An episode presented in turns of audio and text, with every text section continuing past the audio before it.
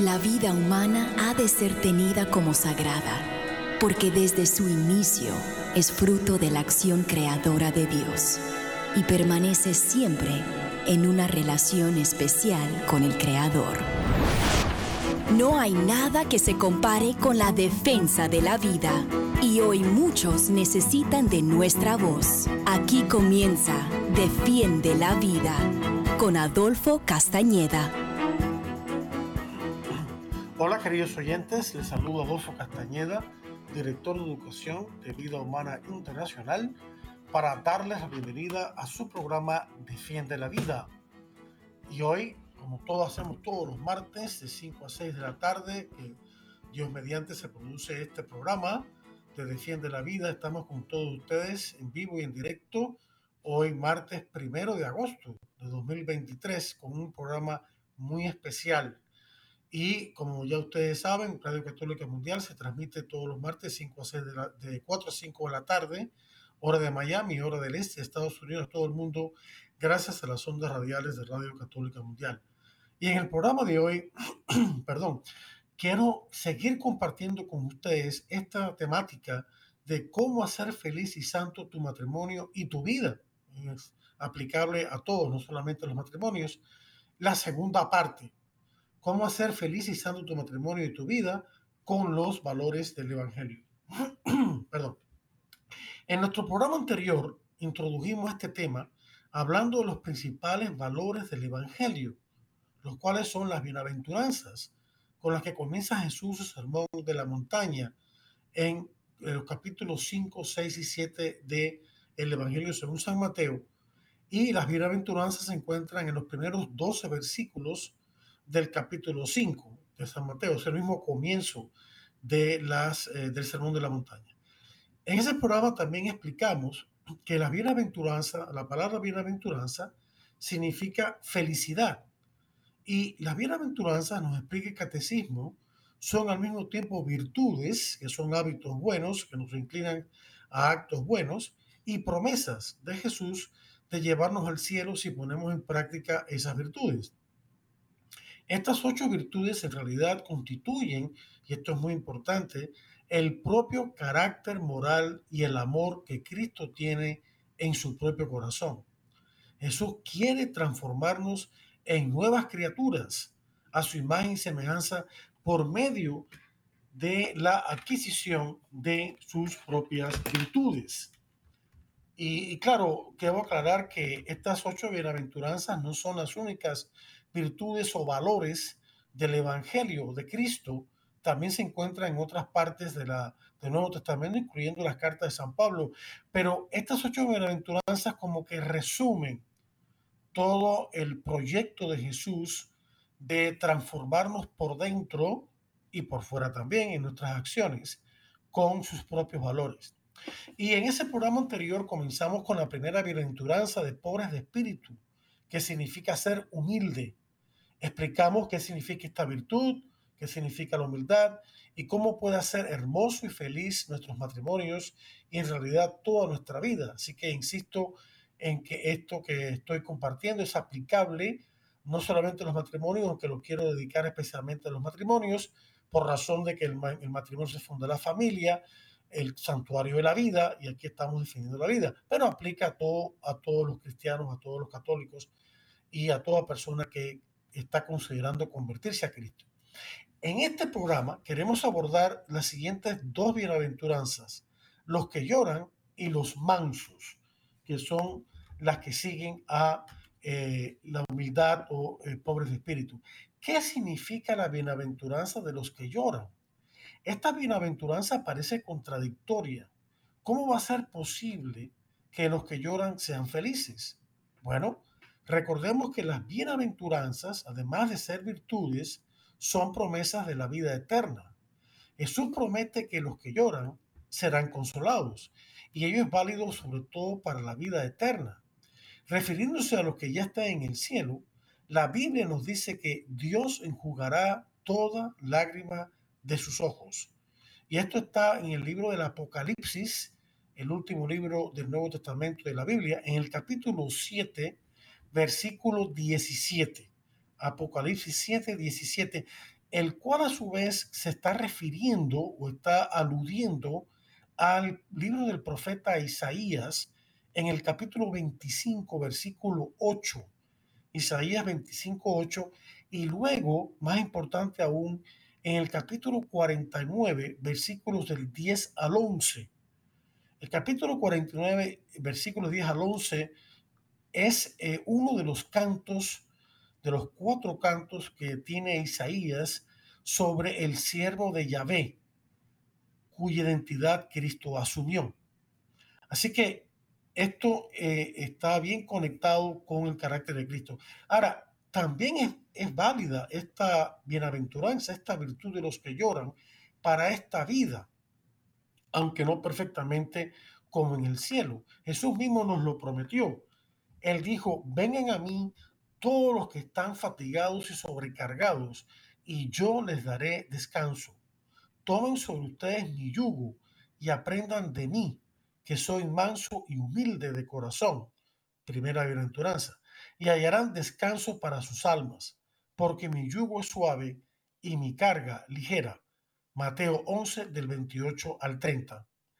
Ahora bien, esta bienaventuranza también tiene un significado más profundo según la Biblia de Didache Bible, eh, página 1266, la cual recomiendo mucho a los que leen inglés, los que lloran también se refiere a los que sufren por amor a los demás, que están afligidos a causa del pecado y su consecuente separación de Dios. Es decir, los que de verdad están comprometidos con Cristo sienten dolor por el pecado de los demás que no solo ofende a Dios y lleva a la muerte eterna, sino que también los daña a ellos mismos. El que comete pecado, sobre todo si es grave, se daña a sí mismo, sobre todo espiritualmente, a veces sin darse cuenta, e incluso físicamente también. Pensemos en las personas alcoholizadas o drogadictas. Pensemos también en las personas que viven una vida sexual desordenada, fornicación, adulterio, homosexualidad, anticoncepción, que conlleva muchas veces enfermedades de transmisión sexual, incluyendo el SIDA. Pensemos también en el daño el dolor que causan a sus familiares y demás seres queridos, hijos, cónyuges, padres, abuelos, amigos, etcétera, que se, que se preocupan y sufren por ellos. Los que quieren seguir a Cristo deben estar dispuestos a amar hasta que les duela, como decía la Madre Teresa. Al que ama de verdad le duele el pecado el sufrimiento de los demás y por supuesto el suyo propio. Es precisamente porque aman que les duele y se preocupan por los demás. El dolor ajeno que les causa el pecado y el sufrimiento de otros es precisamente una de las razones que les impulsa a actuar, a hacer algo por su conversión y alivio. Claro, también les duele el sufrimiento y la muerte de los inocentes, como es el caso, por citar solo dos ejemplos, del aborto y la eutanasia. Es muy significativo observar que en al menos dos ocasiones Jesús mismo lloró o mostró un profundo dolor. La primera ocasión fue por la muerte de su amigo Lázaro. El pasaje se encuentra, el pasaje se encuentra en Juan 11 del 32 al 36 y dice así, María, hermana de Marta y Lázaro, cuando llegó a donde estaba Jesús, al verle, se postró a sus pies, diciéndole, Señor, si hubiese estado aquí, no habría muerto mi hermano. Jesús entonces al verla llorando y a los judíos que la acompañaban, también llorando, se estremeció en espíritu y se conmovió y dijo, ¿dónde le pusisteis? Le dijeron, Señor, ven y ve. Jesús lloró. Dijeron entonces los judíos, mirad cómo le amaba. De nuevo, Juan 11, 32 al 36. Uno se podría preguntar, ¿Por qué Jesús lloró por Lázaro si él mismo sabía que lo iba a resucitar? Pero es que a Dios, autor de la vida, le duele la muerte de sus criaturas. La muerte contradice por completo el plan original y amoroso de Dios que ama todo lo que Él ha creado y quiere que tengan vida. En efecto, la Biblia nos enseña lo siguiente, mucho le cuesta a Yahvé la muerte de los que lo aman. Y esto está en el Salmo 116, en el versículo 15. La Biblia también nos dice lo siguiente, porque Dios no hizo la muerte, ni se alegra con la destrucción de los vivientes. Dios creó al hombre para la inmortalidad y lo hizo a imagen de su mismo ser. Pero la muerte entró en el mundo por envidia del diablo y la experimentan sus secuaces. Amas, oh Señor, a todos los seres y no aborreces nada de lo que hiciste, pues si algo odiaras, no lo habrías creado. Y esto está en el libro de la sabiduría, capítulo 1, versículo 13, y luego en capítulo 2, versículos 23 y 24, y también en capítulo 11, versículo 24. La segunda ocasión en que Jesús mostró un profundo dolor fue aún más significativa. En el caso de Lázaro lloró por la muerte física de un hombre justo. En esta segunda ocasión, Jesús se lamentó por su pueblo, por haberse apartado de Dios y no querer volverse a Él en la persona de su Hijo Jesucristo. Y dice lo siguiente en la Biblia, Jerusalén, Jerusalén, que matas a los profetas y apedreas a los que te son enviados. ¿Cuántas veces quise juntar a tus hijos como la gallina junto a sus polluelos debajo de las alas y no quisiste? He aquí vuestra casa os es dejada desierta, porque os digo que desde ahora no me veréis hasta que digáis, bendito el que viene en el nombre del Señor. Y esto se encuentra en Mateo 23 del 37 al 39. Mateo 23 del 37 al 39. Ver también Lucas 13 del 34 al 35.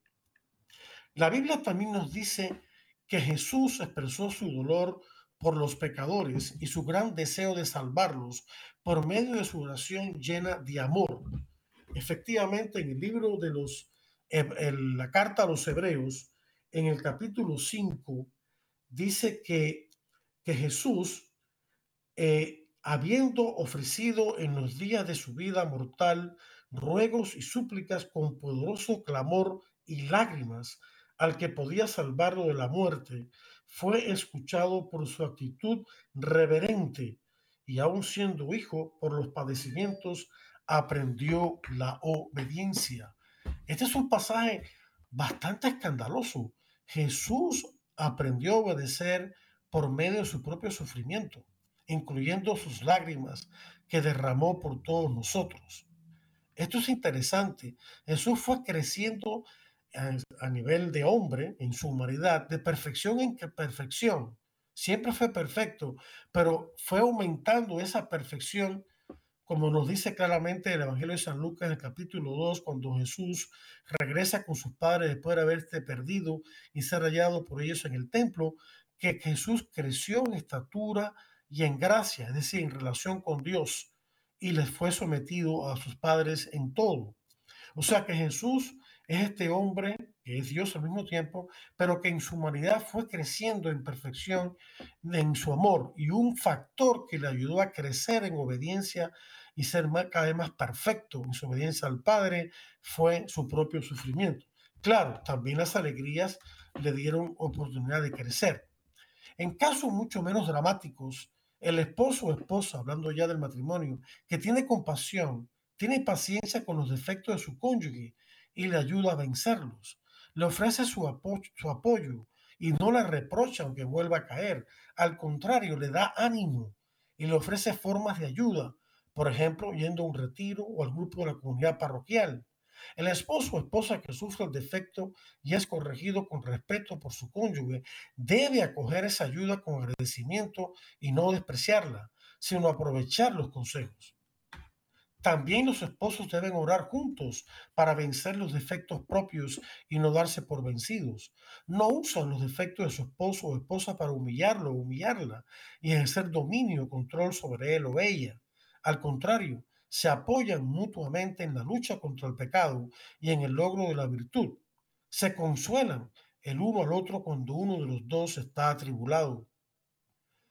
Terminamos esta breve explicación de la bienaventuranza de los que lloran porque serán consolados con esta bella exhortación de San Pablo sobre el consuelo que Dios nos da para que podamos consolar a otros, aún en medio de las tribulaciones, ya sean nuestros cónyuges o cualquiera de nuestros prójimos. Dice San Pablo, bendito Bendito sea el Dios y Padre de nuestro Señor Jesucristo, Padre de misericordias y Dios de toda consolación, el cual nos consuela y en, en todas nuestras tribulaciones, para que podamos también nosotros consolar a los que están en cualquier tribulación por medio de la consolación con que nosotros somos consolados por Dios. Porque de la manera que abundan en nosotros las aflicciones de Cristo, así abunda también por el mismo Cristo nuestra consolación. Pero si somos atribulados es para vuestra consolación y salvación. O si somos consolados es también para vuestra consolación y salvación, la cual se opera, se obra en el sufrir las mismas aflicciones que nosotros también padecemos. Y nuestra esperanza respecto de vosotros es firme, pues sabemos que así como sois compañeros en las aflicciones, también lo sois en la consolación. Final de la cita tomada de 1 Corintios 1, 3, y 7, 3 al 7. 1 Corintios 1, del 3 al 7. Hay otro punto que quiero destacar antes de terminar ya con esta bienaventuranza. Y es que este dolor que nos lleva a llorar por los pecados de los otros y el sufrimiento de otros y hacer algo por ellos, no es un dolor que hace daño, no es un dolor como puede ser una depresión o algo así que nos hace daño a nosotros y que debemos ser sanados. Este dolor es un dolor que no se queda dentro de nosotros, sino que se proyecta hacia afuera. Es un dolor que Dios permite para que acreciente nuestro amor, pero que no se queda en el dolor, sino que, como dice San Pablo, inmediatamente acoge la consolación de Cristo, la fortaleza de Cristo y seguimos hacia adelante con amor y alegría. No es un dolor destructivo, es un dolor constructivo que Dios permite precisamente para que escramos en el amor. Y el amor en realidad es lo que de verdad nos reporta una gran alegría. Así que mucho ánimo y adelante. Vayamos a la próxima bienaventuranza que quisiera eh, compartir con ustedes un poco hoy. ¿Qué significa la bienaventuranza de los mansos? Esta bienaventuranza no significa dejarse aprovechar o abusar del otro. Todos debemos respetar y exigir el respeto de los demás cuando somos irrespetados. Ser manso significa poseer la virtud de la mansedumbre que el mismo Cristo practicó.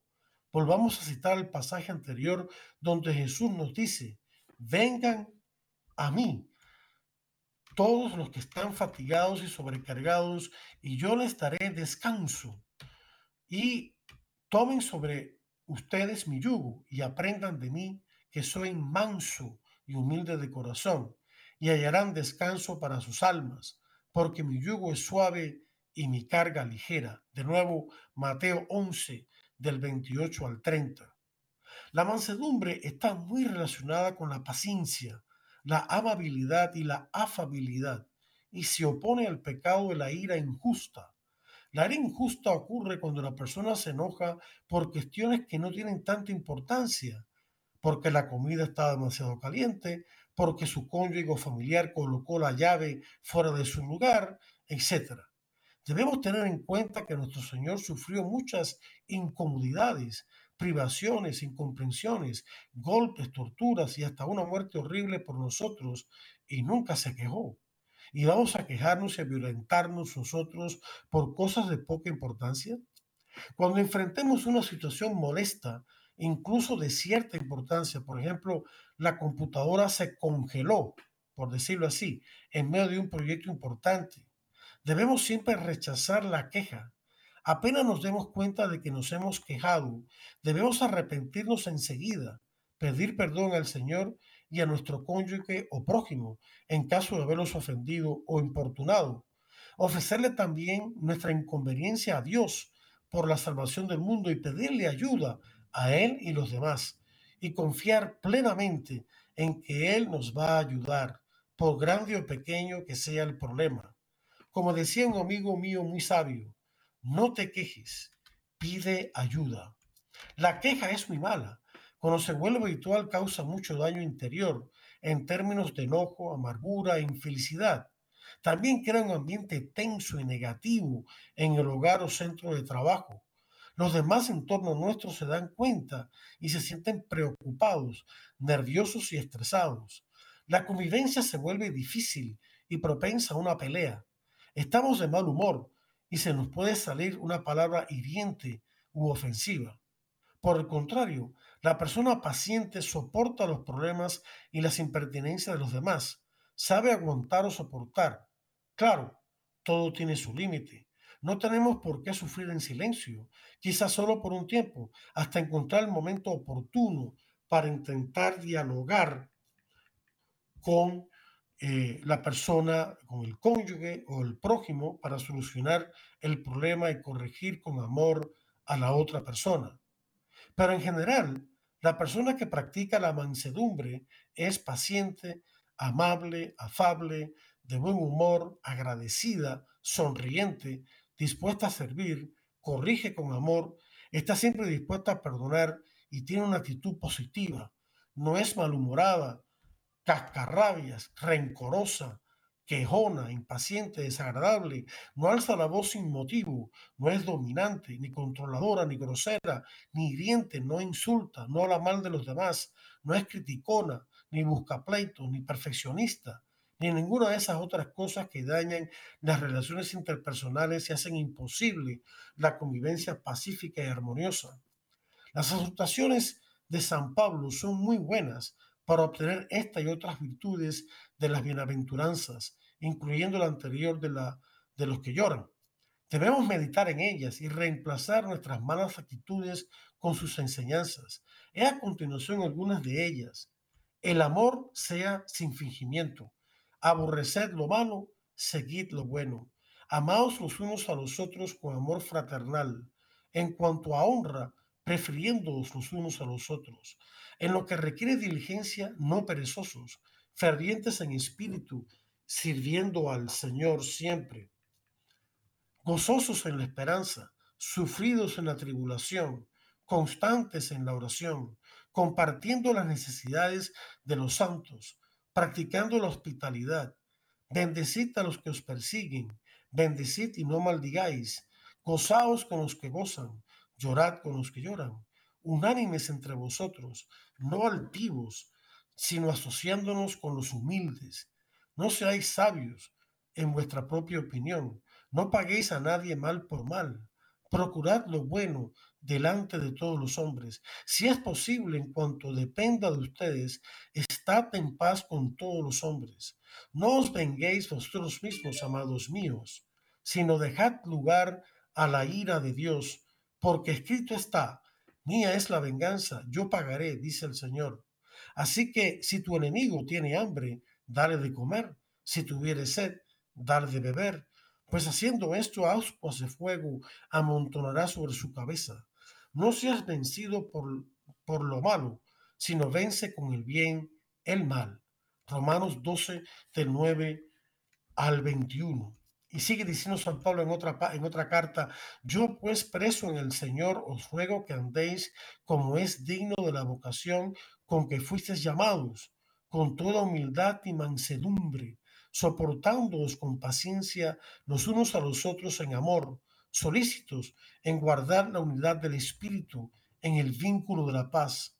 Toda amargura, ira, cólera, gritos, maledicencia y cualquier clase de maldad desaparezca de entre ustedes. Sean amables entre ustedes, compasivos y perdonándose mutuamente como nos perdonó Dios en Cristo. Efesios 4 del 1 al 3. Y sigue diciendo en otra carta, por tanto, sea alguna consolación en Cristo, si algún consuelo de amor, si alguna comunión del Espíritu, si algún afecto entrañable, si alguna misericordia, completad mi gozo, sintiendo lo mismo, teniendo el mismo amor, unánimes y sintiendo la misma cosa. Nada hagáis por contienda o por vanagloria, antes bien con humildad, estimando cada uno los demás como superiores a él mismo, no mirando cada uno por lo suyo propio solamente, sino cada cual también por lo de los otros. Filipenses 2 del 1 al 4. Y sigue diciendo San Pablo, vestidos pues como escogidos de Dios, santos y amados, de entrañable misericordia, de benignidad, de humildad, de mansedumbre, de paciencia, soportándonos unos a otros y perdonándonos unos a otros si alguno tuviera queja contra otro. De la manera que Cristo os perdonó, así también hacerlo vosotros. Y sobre todas estas cosas, vestidos de amor, que es el vínculo perfecto, y la paz de Dios gobierne en vuestros corazones, al que asimismo fuisteis llamados en un solo cuerpo, y sed siempre agradecidos. Colosenses 3, del 12 al 15. Nos estamos acercando a la pausa de importantes mensajes de esta situación de Radio Católica Mundial. Yo quisiera en la segunda parte de este programa responder a la pregunta, bueno, pero ¿cómo podemos eh, interiorizar en nuestros corazones estas virtudes, estos buenos sentimientos, estos valores que Cristo quiere que tengamos y que también reproduzcamos en nuestras acciones? Ese es un tema importante y lo quiero abordar cuando regresemos de nuestra pausa, porque es un tema que va a correr junto a todos estos valores que estoy comentando y tratando de explicar, no solamente en este programa, sino los próximos que seguirán sobre este tema. Así que vamos ahora a tomar unos minutos para una breve pausa de importantes e interesantes mensajes de esta su estación Radio Católica Mundial. Pero no le cambie el dial que dentro de muy poco regresamos con mucho más aquí en Defiende la Vida. Estamos en Defiende la Vida. Enseguida regresamos. Defiende la Vida con Adolfo Castañeda continúa, luego de estos mensajes. Soñar. Un escritor latinoamericano decía que las personas tenemos dos ojos, uno de carne y otro de vidrio con el ojo de carne vemos lo que miramos. Con el ojo de vidrio vemos lo que soñamos. Está lindo, ¿eh?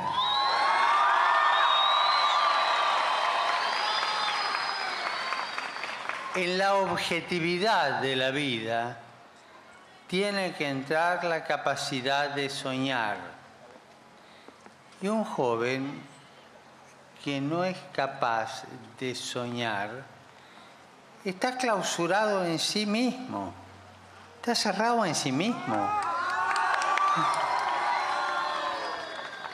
Uno a veces sueña cosas que nunca van a suceder, pero soñalas, desealas, busca horizontes, abrite, abrite a cosas grandes.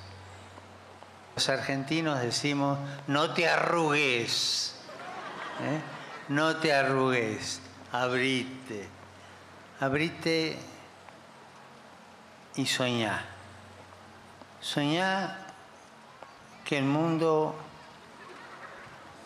con vos puede ser distinto. Soñá que si vos pones lo mejor de vos, vas a ayudar a que ese mundo sea distinto. No se olviden, sueñen. ¿Ya nos sigues en redes sociales? Encuéntranos en Instagram y Facebook como arroba EWTN Radio Católica Mundial para que estés al tanto de nuestra programación, además de mensajes que alimentan tu fe.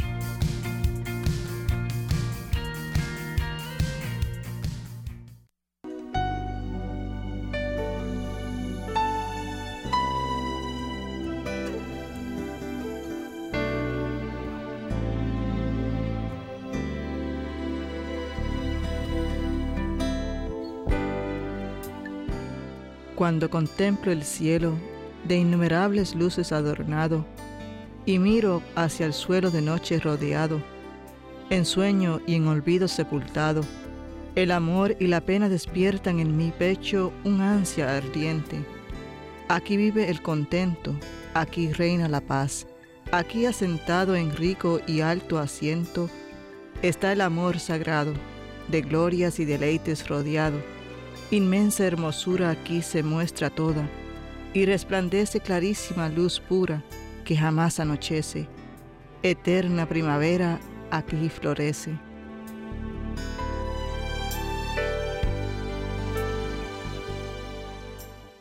Y ahora continúa Defiende la Vida con Adolfo Castañeda. En vivo por Radio Católica Mundial. Defiende la Vida con Adolfo Castañeda. Continúa ahora.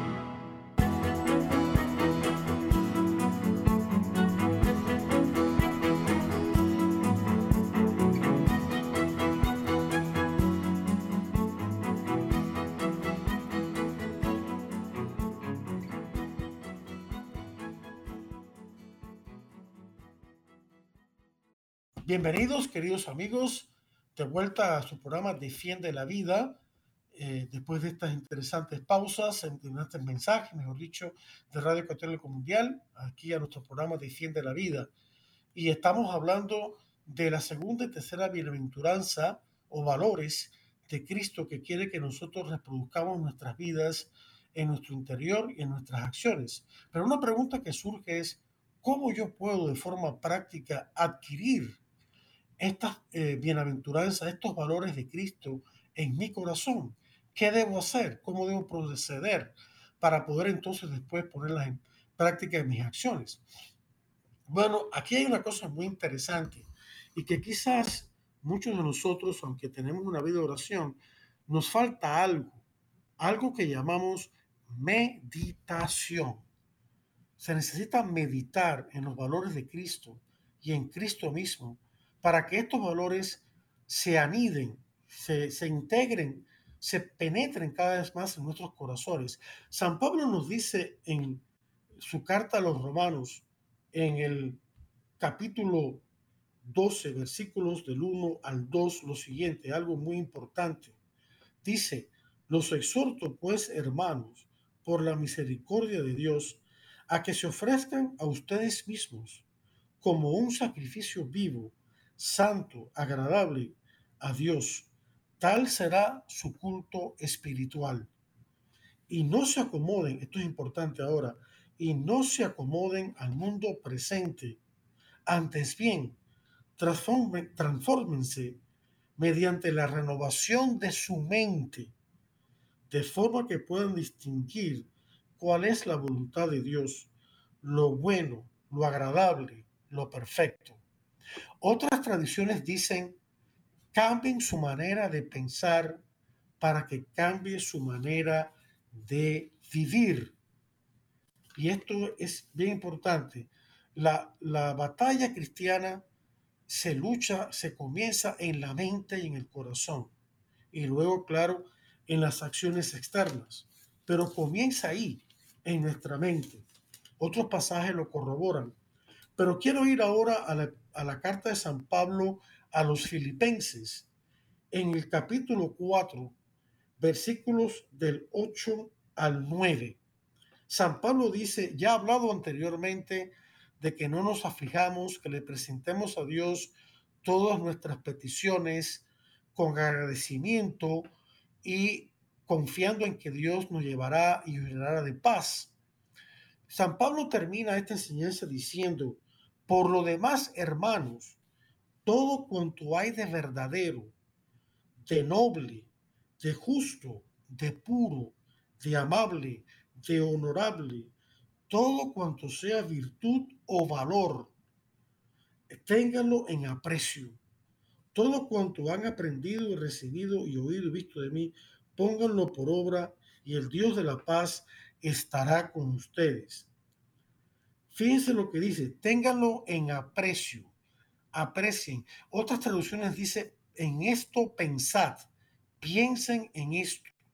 San Pablo nos está llamando a, como hacía la lectura anterior de Romanos 12, del 1 al 2, en que renovemos nuestra mente, en que pensemos, en que meditemos amorosamente en estos valores de Cristo y que los proyectemos en la persona de Cristo mismo. Yo sugiero, por ejemplo, lo siguiente. Ponte en un lugar cómodo en tu casa, sentado, no muy cómodo para que no te duermas, claro, pero en un rincón de tu casa que deberías separar habitualmente para tu oración diaria. O si no, si tienes la oportunidad de ir a misa diaria, toma unos minutos antes del comienzo de la misa ante el Santísimo y dedícalo a meditar en estos valores. Piensa, por ejemplo, en la humildad de Jesús, en su mansedumbre. Piensa en Jesús, imagínatelo, cuando él estaba eh, sufriendo su pasión, cuando estaba siendo falsamente acusado de no sé cuántas cosas para llevarlo a la muerte. Piensa cómo él soportó con paciencia, con humildad, con amor, con fortaleza, con valentía, cuando lo estaban golpeando e insultando. Quizás no tengas que ir tan lejos. Piensa en la vida de Jesús antes de su pasión, durante su ministerio, cómo él soportaba con paciencia y amor las injurias de los fariseos o las desavenencias, quizás no de mala voluntad, pero hirientes de todas maneras, o la falta de fe de sus propios discípulos. Piensa cómo él los corrigió con amor. Sí, a veces tuvo que sacudirlos un poco, pero siempre con amor. Piensa en ese Jesús humilde, caminando por esos caminos de, la Tierra Santa, acompañado de sus discípulos, soportando el calor o el frío. Piensa en Jesús mientras dormía quizás con la cabeza apoyada en una piedra o en el suelo. Piensa en su paciencia, en su capacidad de aguantar dolor por amor. Piensa también en Jesús alegre, que se alegraba con los niños, que se alegraba como los sencillos de corazón recibían el mensaje de su Padre, a diferencia de los soberbios que no le querían prestar atención. Piensa en esta virtud y ahora proyectalo en tu propia vida. Imagínate a ti mismo siendo amable, siendo servicial, aguantando las pequeñas cosas para después poder aguantar las grandes, siendo agradecido, ¿Por qué no eres agradecido con tu esposa, por ejemplo, cuando están a la cena, ya dispuestos a comer, y le das las gracias a Dios, pero no solamente a Dios, le das gracias a tu esposa, quien preparó la comida y te la sirvió? Muchos podrán, bueno, pero eso es lo que se supone que haga.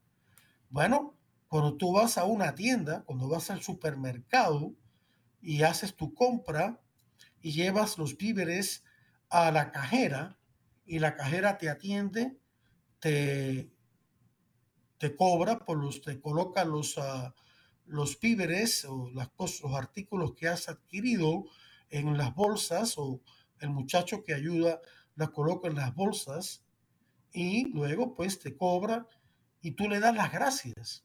Bueno, tú dirías, pero eso es lo que se supone que haga. Y claro que sí, eso se supone que haga, pero tú le das las gracias y te están cobrando. En casa te lo hacen de gratis. ¿Por qué no das las gracias a tu esposa o esposo, en caso de que sea al revés? ¿Por qué no das gracias a tu esposo cuando te hace un favor, por pequeño que sea? ¿no? Aparta un objeto del piso con el cual podrías tropezar o caer. O va y te recoge las llaves que se quedaron en el segundo piso o en el cuarto más lejos de donde están ustedes ahora en la casa. Esas cosas pequeñas nos ayuda a crecer a lo grande. Jesús nos dijo, el que es fiel en lo pequeño, será fiel en lo grande. El que no es fiel en lo pequeño, no será fiel en lo grande. La vida cristiana está hecha la mayoría de ellas de cosas pequeñas. Solo en pocas ocasiones tenemos que hacer esfuerzos grandes, grandes sufrimientos. Claro, es verdad, tenemos hermanos nuestros en estos momentos que están siendo encarcelados y que están siendo eh, perseguidos y están sufriendo. Eso es verdad. Pero pensemos en nosotros acá, que tenemos la suerte, la gracia de Dios está en un país, ya sea Estados Unidos u otros países, la mayoría de América Latina, donde a pesar de los problemas, todavía podemos, estamos, no estamos perseguidos. Son unos cuantos países nada más donde están siendo los cristianos perseguidos duramente como Nicaragua, Cuba, Venezuela y otros. Pero pensemos en nosotros que tenemos una vida bastante normal y tranquila. ¿Por qué no practicar estas virtudes comenzando desde los pequeños? Primero meditando, pensando en ellas. Es muy sencillo. Tomamos ese pasaje, por ejemplo, que les di durante la plática, durante la primera media hora de Jesús, que dice, aprendan de mí, que soy manso y humilde de corazón. Y hay otro pasaje muy bonito que no, que no mencioné, pero lo menciono ahora, ahora porque viene a colación y que se encuentra en Marcos 10:45. El contexto es que Jesús había predicho a sus discípulos que en Jerusalén sería, eh, lo pondrían a sufrir los, sus enemigos, tanto los líderes judíos como los paganos, lo llevarían a la muerte, pero que al tercer día resucitaría. ¿Y cómo reaccionan los discípulos ante esta predicción de Jesús? Pues se ponen a discutir quién va a ser el más grande entre ellos. Qué cosa más horrible. Su maestro les ha dicho que él va a sufrir y morir, que al tercer día resucitará. Y lo único que piensan estos discípulos, bueno, cuando éste desaparezca, ¿quién va a ser el más grande entre nosotros? Eso debe haber molestado a Jesús muchísimo. Sin embargo, cuando los oyó eh, discutir entre sí, Jesús los llamó aparte y les dijo, ustedes saben que los grandes, los grandes políticos y reyes y demás, ejercen su poder sobre sus súbditos oprimiéndolos y, haciéndoles saber que ellos son los que mandan. Estoy parafraseando, claro. Y entonces él añade, no sea así entre ustedes el que quiera ser el primero, que sea el último y servidor de todos. Y entonces añade una de las frases que yo considero más hermosas de toda la Biblia y ciertamente de todo el Nuevo Testamento y los Evangelios. Jesús dice, porque ni el Hijo del Hombre vino al mundo a ser servido, sino a servir y a dar su vida en rescate por muchos. Y aquí aclaro rápidamente que muchos significa todos, porque como explica el catecismo, los muchos son todos menos Jesús, que no necesita ser salvado. Por eso dice a dar su vida en rescate por muchos, es decir, los muchos, los demás menos él. Por eso dice eso. Pero en realidad está diciendo toda la humanidad necesita la salvación de Jesús menos Jesús mismo. Pero lo importante aquí es que dice Jesús que él vino a servirnos no a ser servido. Entonces, yo voy a negarme a servir a los demás. Y aquí hablo, por ejemplo, los hijos, ya grandecitos. Cuando su papá o su mamá les pide que arreglen su cuarto, su cuarto, ustedes obedecen y lo ponen, lo ponen en orden o se ponen a quejar, a quejarse. Oh, tengo que recoger mi cuarto. ¿Y tú quieres ser cristiano?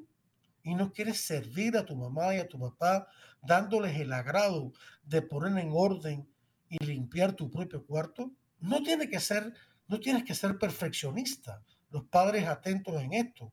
No tiene que quedar la cama perfecta, perfectamente tendida. Baste que aunque esté bien. No tiene que estar todo perfecto, perfectamente colocado, como en una pirámide perfecta. No con tal de que esté bien, que se vea el cuarto recogido y limpio. No seamos perfeccionistas tampoco, porque eso también desmoraliza a los hijos. Seamos servidores, ayudémoslo cuando a ellos les cuesta trabajo hacer estas tareas, hasta que cojan, eh, hasta que consigan el hábito de hacerla. Y vosotros, hijos, tengáis, tengan compasión con vuestros padres, obedézcanlos. ¿Qué les cuesta arreglar su cuarto? Puede ser que haya una ocasión en la cual el, el, tiempo apremia porque tienen que irse. Eso se entiende. Entonces el padre o la madre procede a arreglar. Pero no hagan que ellos sean los que hagan esa labor cuando ustedes ya tienen la edad y la madurez para hacerla. Sacrifíquense por ellos, agraden su corazón. Y ustedes, padres, no se queden amenazando a sus hijos con castigo y que arreglen su cuarto y después terminen arreglándolo ustedes. No lo hagan. Dejen que ellos lo hagan cuando sea el momento conveniente, ¿no? Y así con todo lo demás. Si nosotros vivimos así, sirviéndonos unos a otros como hizo Cristo con nosotros, Cristo, el Hijo de Dios, se dedicó a servirnos y a lavar los pies de los discípulos, como en la última cena. Si Cristo nos dio ese ejemplo, ¿por qué nosotros no lo vamos a hacer?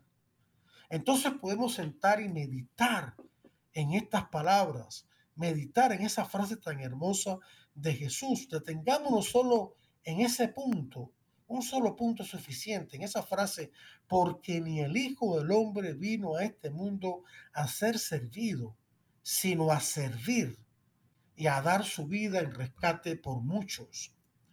Claro, Jesús también aceptó con humildad y gratitud cuando a él lo sirvieron. Pensemos en eh, María que enjugó los pies de Jesús con, eh, con el bálsamo que iba a recibir después su cadáver, como acostumbraban los judíos en esa época, y besó sus pies y los acarició, y Jesús se lo agradeció con humildad. También seamos agradecidos cuando nos sirvan a nosotros, cuando mamá nos ayuda a prepararnos para ir al colegio, cuando papá nos da un buen consejo. A mí nunca se me olvida, y esto es un ejemplo de mi papá que atesoraré toda mi vida y por la cual estaré eternamente agradecido. Yo me acuerdo una vez, yo era mucho más joven y trabajaba con él, él era plomero. Mi papá era un hombre muy inteligente, sobre todo en las matemáticas, por aquí en Estados Unidos eh, se dedicó a la plomería y creó una, una compañía que, que, nos, que sirvió para alimentarnos a todos nosotros. Bien, un día estaba trabajando con él o comenzando, comenzaba la jornada de trabajo y estábamos eh, sacando las herramientas y las cosas y había una rastra por ahí cerca que estaba lleno de cuestiones de electricidad, plomería, etcétera, que había que colocar porque la construcción comenzaba y el terreno estaba todavía eh, en arena y había que cargar las zanjas, etcétera. Bueno, lo que pasó fue que mi papá se dio cuenta que del otro lado de la rastra donde estábamos, al pie de la cual estábamos, había unos hombres que estaban viendo pornografía. Yo no me había dado cuenta en realidad. Entonces papá vino donde mí y me dijo, Adolfo Juan, siempre me llamaba así, ven para acá, ven conmigo para acá y diga a esa gente ahí que están perdiendo su tiempo. Vamos acá que tenemos que hacer algo importante antes de comenzar ya nuestro trabajo. Y mi papá me apartó de aquellos hombres o no permitió que yo, sin darme cuenta, estuviera cerca de ellos y mirara lo que yo estaba mirando. Y mi papá preservó mi pureza de corazón. Mi papá me protegió contra el pecado. Y ese es el rol de nosotros los padres, queridos amigos, y los cónyuges entre uno al otro protegernos los unos a los otros del pecado, proteger a nuestros hijos, proteger su castidad, proteger su justa intimidad, proteger sus otras virtudes que apenas están creciendo porque todavía están madurando. Protegerlos con respeto y amor, no con peleas y gritos.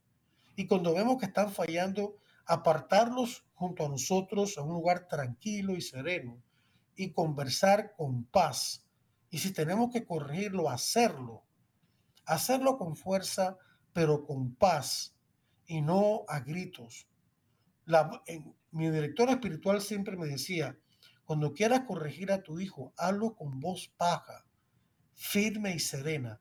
Eso tiene mucho más impacto que ponerse uno con histerismos y griterías, que San Pablo también en sus cartas prohíbe muy claramente por ejemplo, en Efesios 4 y 5, y luego en capítulo 6 también. Y eso tiene más impacto y crea en el hijo un clima de confianza hacia el padre o la madre, que a su vez es la base para futuros diálogos importantes sobre temas delicados como la sexualidad, lo cual hablaremos otro día. Pensemos en estas cosas, meditemos en estas virtudes, tomamos un tiempito 5, 10, 15 minutos cada día, quizá por la mañana, quizá por la noche, antes de retirarnos a dormir. Y pensemos, pensemos amorosamente en estas virtudes. Quizás sea bueno tener una estampita de Jesús o un crucifijo con nosotros y mirarlo mientras meditamos en estas cosas y luego cerrar los ojos y contemplar a Jesús como lo hemos visto en la estampita o nuestra propia imaginación, con estas virtudes consigo en su corazón y pidámosle a Jesús que la transporte a nuestro corazón. La meditación es una parte importante y esencial de la oración cristiana. La oración vocal, como el rosario y demás, es muy importante. El participar de la misa, claro, es lo más importante. Adorar Santísimo es importante. Hacer peticiones también es importante. Interceder por los demás es importante. Leer la Biblia y el catecismo es importante.